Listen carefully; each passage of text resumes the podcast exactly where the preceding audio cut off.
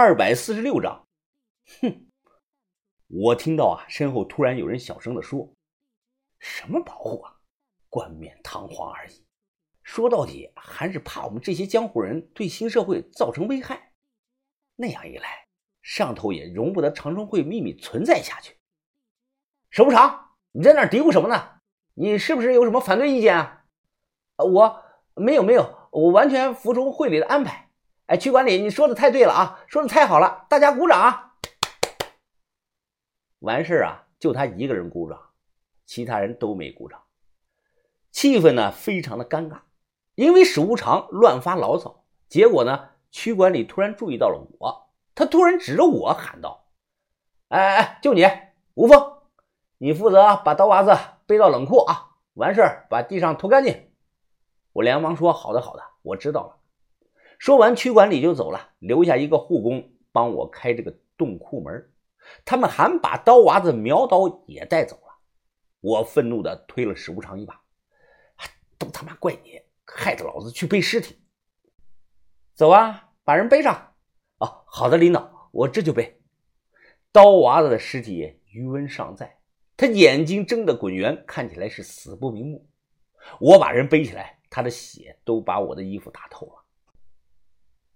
这个护工用钥匙打开了洞库门，跟我使了个眼色：“啊，进去吧，把人放好以后赶快出来。”我背着刀娃子进去后，单手用力的拉开了柜子门，将人扔了进去，又把他的这个腿脚调整好姿势，帮他合上了眼睛。哎，兄弟啊，你是条汉子。重情重义，说实话，我向云峰最佩服你这类人了。如果早一点认识你，咱俩高低也能交个朋友啊。哎，一路走好吧，兄弟。我也没香，就用这个烟代替一下吧。我包里就剩下两根烟了，肉疼的我点了根，深吸了一口，然后我放到了刀娃子的嘴里，把柜子推了回去。哎，这他妈的怎么会有风啊？这不知道从哪儿吹过来一阵冷风。冷的我打了个寒潮，我正要转身出去，我突然看到地上啊，凭空多了个红色的方便面袋儿这谁吃的扔到这儿了呢？风从外面吹进来的，可是这里根本就没有窗户啊！我又打了哆嗦，快步的跑出去了。傍晚离食堂开饭还有半个小时不到，抽不抽的？抽还是不抽？我躺在床上，认真的打量着手上一根皱巴巴的这个关停烟。想不到啊，我向云峰有一天会沦落至此。以前我天天是华子玉溪芙蓉王，那都是抽半根丢半根的。最终，我压下了冲动，将烟小心翼翼的藏到了床单下。我心里下定决心，我准备在逃出去的那一天啊，再抽它，就当是对自己的奖励。其实啊，我还藏着点钱，但都是一百的。我不打算把钱破开买成烟，在这里有钱能使鬼推磨，好钢要用在刀刃上。这点钱说不定能在关键危急的时候救我一命。那个时候啊，往人手里塞上整张的百元大钞，那肯定比塞一堆零钱的效果要好得多。我还给这最后的一根关停烟起了个名字。我叫她珍妮，从这一天开始，她就是我的伴侣了。等我逃出去的那天，就把她给办。四楼食堂的后厨有个胖大姐，这个胖大姐呢，她姓于，每逢周四周五会来帮忙打饭。这个胖大姐她爱笑，好说话，我嘴甜，老叫她于姐，所以呢，她对我也不错。吃完饭，我走到食堂门口，小声的叫了一声。哎于姐，于姐，怎么了，小伙子？没吃饱啊？不是，于姐，你能不能帮我个忙啊？再帮我打一份饭。小伙子，咱们这儿的规矩不能打包啊，楼长知道了不得骂死我呀！啊，于姐，我发现您最近好像瘦了不少啊，真的假的呀？啊，当然是真的了，我从不说假话的。哎，于姐，你肯定最近在减肥吧？我看你的腰最起码小了有一圈呢，皮肤也白了很多啊！我一顿的狂拍马屁，然后呢，顺利的打到了饭，拿着饭出来到走廊，我走了几步，轻轻的推开了四零九的房门。哎，雪，哎，雪，我帮你打了份饭，还热着呢，您赶紧吃吧。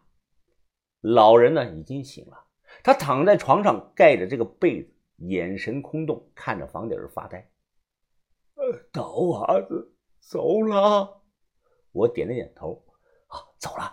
不过他应该没有什么痛苦，那个刀很快的。你能不能给我讲一遍过程啊？我马上实话实说的讲了一遍，包括我最后把刀娃子推进冷冻柜的这个情景。听了我说的，这个徐老爷子眼眶红啊，他从被窝里伸出手擦了擦眼睛。十多年以前，八门之首，荆门的算翻天，帮我算过一卦。他喃喃的自语：“当时啊，我问他，我什么时候会死？算翻天说。”等到蝴蝶落到羊羔身上的那一天，就是我的死期了。你能不能听懂啊？我脸色凝重，点了点头。蝴蝶代表的是看门人哲武，羊羔代表的是刀娃子。他咳嗽了几声，孩子啊，你真是聪明。我到现在才悟透，刀娃子本姓杨，杨的谐音就是羊啊。二十多年前，我救济给了刀娃子他娘五百块钱，不曾想，却得到了这孩子一生的回报，保护了我二十年了。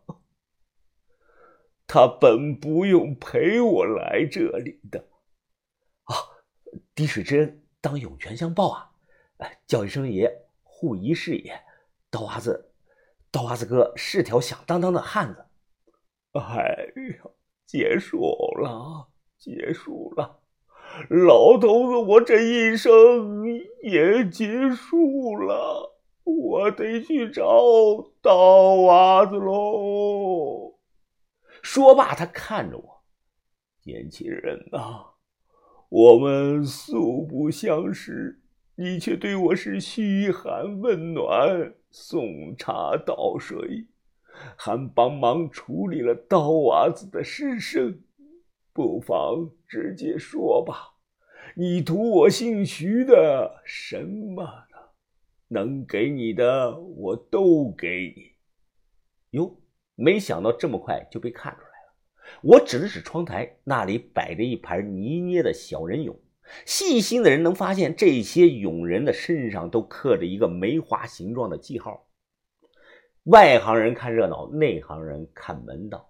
其实这些泥人俑全都是仿照北魏时期的脸型捏出来的，不光是脸，包括衣服和神态动作，都和北魏的是一模一样。梅花形状的记号，再加上这个人姓徐，我早就猜到了，这人有九成九的几率就是江湖上销声匿迹了三十多年的侧门鬼手徐小波。所谓侧门，是过去老古董行里专门仿照册子书画的这一类人。这一小波人在古董行里的那地位啊，是极其高的。小米的师傅廖博，严格的说也算是侧门的人，但廖博远没有眼前这个老头厉害。五十年代以前，最值钱的古董不是青铜武器，也不是金银珠宝，而是字画书法，一字千金，那不是吹的。民国时期最牛的古玩铺子荣宝斋，凡要收一些贵重的古画，都会去找侧门的高手问问。这张画是不是你们仿的呢？只有侧门的高手说了不是，荣宝斋的掌柜啊才敢下重金收。鬼手徐小波是把头对我讲的，以前有这么一个人，我猜啊，他肯定藏有好东西。我直接就挑明了，我说徐爷啊，您无儿无女，您如果有什么遗产，就都留给我吧。以后每逢清明，我肯定会给您老人家。上一炷香的，得知我的想法，他听后不但没生气，反而是哈哈大笑。最后，他竟然说出了老家的方言：“哈哈哈，你个龟孙子，原来打的是这个算盘呀！”我只是嘿嘿一笑。随后，他看着我：“呃，我在外边呢，是藏有一些东西，但就算我告诉了你藏的位置，你……”能出去拿到？哦，这个就不用您老操心了，我自有办法。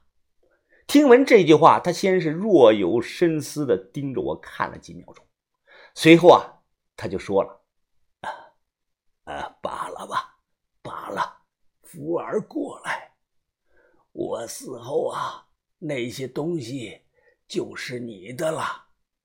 那些东西啊，价值连城。”你一定要记牢地址，都藏在南京市夫子庙长白街二号白鹿小区对面的。